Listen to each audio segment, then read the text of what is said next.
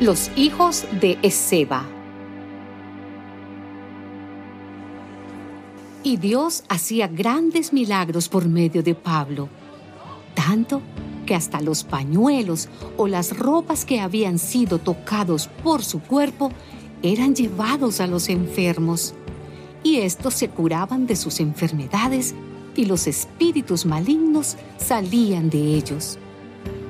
Pero algunos judíos que andaban por las calles expulsando de la gente espíritus malignos, quisieron usar para ello el nombre del Señor Jesús. Así que decían a los espíritus, en el nombre de Jesús, a quien Pablo anuncia, les ordeno que salgan. Esto es lo que hacían los siete hijos de un judío llamado Ezeba, que era un jefe de los sacerdotes. Pero en cierta ocasión, el espíritu maligno les contestó, Conozco a Jesús y sé quién es Pablo, pero ustedes, ¿quiénes son?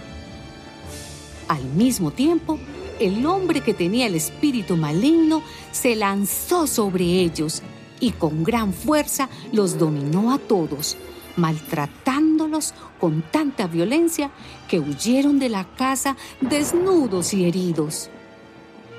Todos los que vivían en Éfeso, judíos y no judíos, lo supieron y se llenaron de temor. De esta manera crecía la fama del nombre del Señor Jesús. También muchos de los que creyeron llegaban confesando públicamente todo lo malo que antes habían hecho. Y muchos que habían practicado la brujería trajeron sus libros y los quemaron en presencia de todos.